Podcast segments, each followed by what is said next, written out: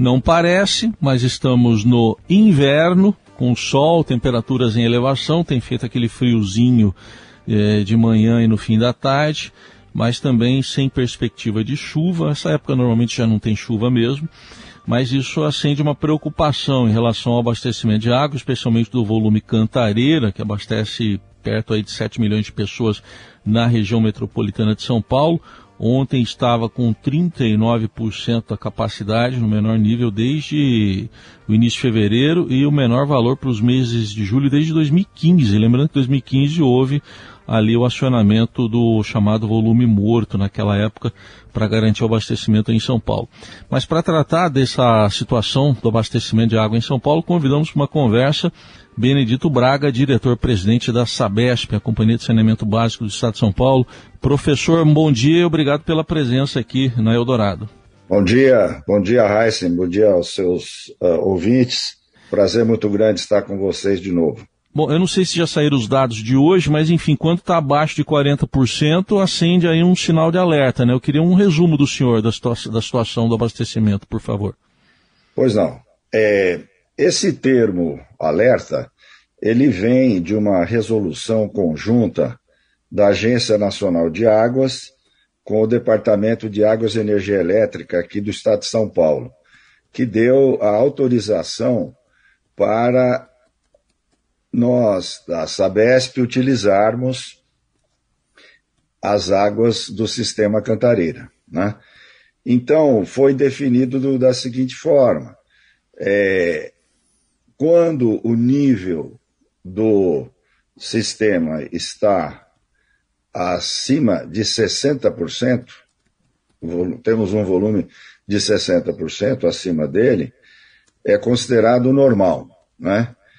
Ah, daí até 40, é, atenção, né? É, aí quando chega em 40, denominou-se alerta que, que significa isso, o alerta? Significa que a Sabesp pode tirar, no máximo, do sistema 27 mil litros de água por segundo. É isso, né? Bem, a Sabesp está tirando 22, 21, 22 mil litros por segundo já faz bastante tempo. Então, é, esse alerta não significa assim que a gente tem que é, ficar muito preocupado, tá? Significa que nós temos uma restrição de retirada de água do sistema, que nós já, viemos, já estamos exercitando isso já há alguns meses, né? Bem, é, isso quer dizer que a gente pode estar por aí fazendo vassoura hidráulica ou é, ficando meia hora no chuveiro? Claro que não. Nós queremos sim que as pessoas economizem água, porque, de fato, esse inverno será um inverno seco. Mas quero deixar aqui tranquilidade para as pessoas de que nós temos uma situação é, de seca, sem dúvida nenhuma, mas sem uma perspectiva nesse momento de termos desabastecimento na região metropolitana de São Paulo. Tá certo, ficou claro então. Uh, os demais uh, sistemas ali, que a gente tem o Cantareira, que a gente fala muito dele, mas os demais estão num nível um pouco melhor? Sim, nós temos o Guarapiranga e o Alto Tietê numa situação melhor. E, e assim, o sistema como um todo, né, quando você soma os oito sistemas eh, produtores da região metropolitana de São Paulo, hoje é, estão numa situação mais confortável do que no ano passado, né? e, obviamente, muito mais confortável do que por ocasião da crise em 2014, 2015. É, isso por quê? Porque nós, é, depois da crise que tivemos em 2014, 2015, é, implementamos infraestrutura, ou seja, nós fizemos obras que permitem, hoje, eu transpor água da, do Rio Jaguari, na bacia do Paraíba do Sul, para o reservatório Atibainha, no sistema Cantareira. Trazer, estamos trazendo água também do é, Rio São Lourenço, que é um afluente do Rio Ribeira do Iguape, transpondo aí a Serra do Mar, e, e essa transposição é, alivia o, o, uso do sistema Cantareira. E, e fizemos também interligações é, de sistemas. Então, regiões que eram abastecidas exclusivamente pelo Cantareira, antes da crise hídrica, hoje podem ser abastecidas tanto pelo Alto Tietê como pelo sistema Guarapiranga, pelo reservatório Guarapiranga. Né? Então, com isso, nós é, fazemos uma operação é, que, na medida em, em que o Alto Tietê está melhor, eu utilizo as águas do Alto Tietê para a região que era anteriormente é, servida pelo sistema Cantareira. Né? Só para você ter uma ideia, Heisen, é nós em uh, pré-crise, uh, pré-crise hídrica de 2014-2015, o Cantareira servia 9 milhões e 200 mil pessoas. Hoje ele serve sete, ou seja, nós eh, reduzimos a nossa dependência do Cantareira por essas interligações e essas infraestruturas eh, eh, de forma significativa, né? Então, o sistema como um todo está numa situação, digamos, não é a que nós gostaríamos para que todo mundo pudesse usar água à vontade, mas é uma situação que não traz perigo de desabastecimento. Certo. Estamos ouvindo aqui na Eldorado o Benedito Braga, diretor-presidente da Sabesp. É, professor, sempre é, há muitas mensagens de ouvintes falando de redução na, na pressão de água à noite. Eu vi até que o próprio o site da Sabesp traz essas informações das localidades onde há redução de pressão. Eu queria que o senhor nos falasse um pouquinho por que, que isso é necessário se chega a faltar água até. Isso é necessário, Wesley. Por quê?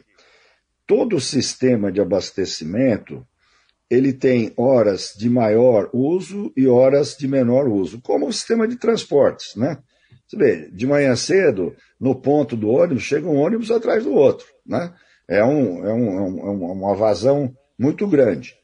É, quando chega lá para as 10 horas da noite, é pouquinho né, que, que passa ali, porque não tem tanta demanda. No sistema de água é a mesma coisa.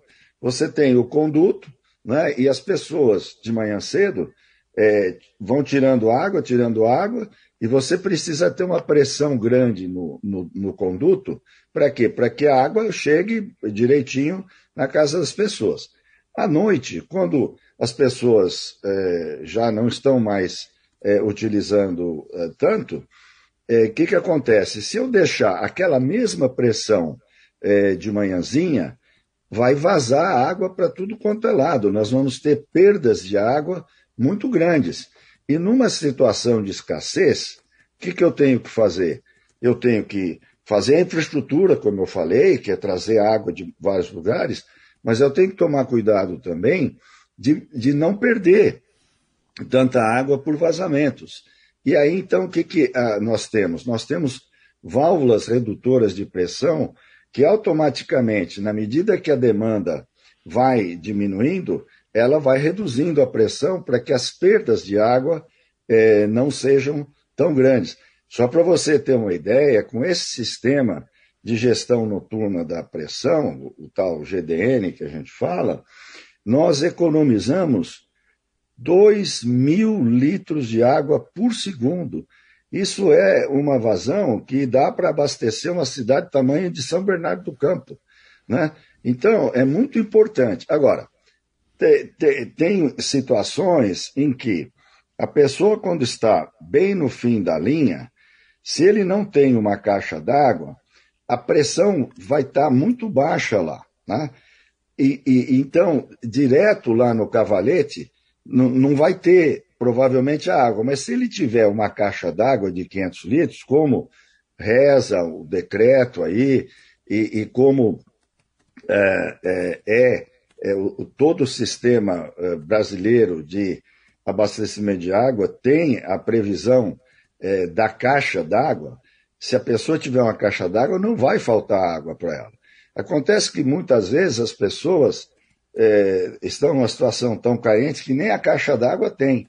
E a Sabesp oferece gratuitamente a caixa d'água para a pessoa. Já, é, já demos, principalmente durante a crise é, pandêmica, né, é, mais de 5 mil caixas d'água para os nossos consumidores que não têm condição né, de ter nem mesmo uma caixa d'água. Então, com a caixa d'água, esse problema é mitigado completamente. Sim. Professor, ouvintes também participam aqui com perguntas. A Regina, ouvinte nossa em Piracicaba, está falando sobre presença de substâncias ou produtos secundários é, prejudiciais à saúde resultantes do tratamento em frequência acima da regulada pelo Ministério da Saúde. Ela quer saber se o senhor tem alguma informação sobre isso. Não, a, a, a, nossa, a, nossa, a nossa água é de qualidade excelente, de acordo com todos os critérios do Ministério da Saúde. Nós cumprimos todos os requisitos. É, tem havido muita é, conversa em torno desse tema, eu diria, é, sem, sem fundamento é, nem científico é, e nem institucional, é, técnico, a nossa água é, sim, de excelente qualidade e segue todos os critérios do Ministério da Saúde, Anvisa e, e por aí afora. O senhor citou aí, professora, as perdas que podem ocorrer por vazamentos é, decorrentes aí da, é, da manutenção da mesma pressão à noite que se tem durante o dia. Agora, é, de vazamentos de uma forma geral, o sistema está mais protegido ou ainda é um problema esse para a Sabesp? Não, não é, não é problema é, com relação à qualidade, não, porque você tem é, água com pressão, mas uma pressão baixa. Não é que você fica sem água no tubo. Correto. É, em relação aí a, a, comparações com o período da pandemia, o senhor diria hoje como é que está a situação do consumo? Aumentou? Já voltou aos níveis pré-pandemia? Houve muita mudança de lá para cá? a sua pergunta é excelente, para que me dá a oportunidade de, de dizer que, além das infraestruturas que nós colocamos, das interligações que nós fizemos, todo esse processo físico para dar mais segurança hídrica, a população passou, após a crise hídrica, não pandemia, após a crise hídrica 2014-2015, quando nós fizemos é, é, instrumentos econômicos para a economia de água, é, as pessoas passaram a consumir água de forma mais racional e eficiente. Né? É, nós, é, é, o consumo hoje, né, na, na região metropolitana, comparado com o período pré-crise, nós tivemos uma redução de 10% aproximadamente. Né? Isso significa é, um volume de água enorme. E, e, e, por quê? Hoje nós não temos mais incentivos econômicos para a pessoa economizar, mas as pessoas compreenderam a importância é, da economia de água e estão consumindo de forma mais é, consciente. E com relação à pandemia, na época da pandemia, nós tivemos um aumento do consumo doméstico né? E uma redução do consumo residencial. O que está acontecendo hoje é que nós estamos voltando à normalidade é, do, dos, dos, uh, dos blocos residenciais, é, comerciais e também uhum. industriais. Muito bem. Para a gente finalizar, professor, é, gostaria de saber em relação à, à situação a, a, gente vive né, uma situação econômica difícil no país neste momento, isso, queria saber se isso está impactando de alguma forma na inadimplência, aí na Sabesp, em relação à questão da tarifa também, como é que essas questões econômicas impactam nisso tudo?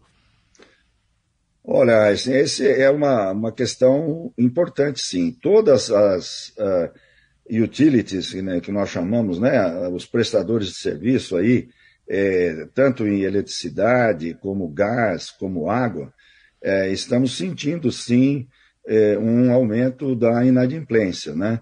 É, temos é, tomado muito cuidado com isso, temos é, sido bastante atentos né, para que isso não impacte as finanças da companhia. Não tem impactado de forma muito significativa, mas é, é, é sim é um momento complicado, que a economia, é, com taxas muito altas é, de inflação e a população, principalmente a população mais carente, é, tem dificuldade com, com pagamento. Né? É, então, nós estamos é, vivenciando, sim, é, como outras companhias de prestadoras de serviço, é, sentindo um, um, aumento da, da inadimplência, sim.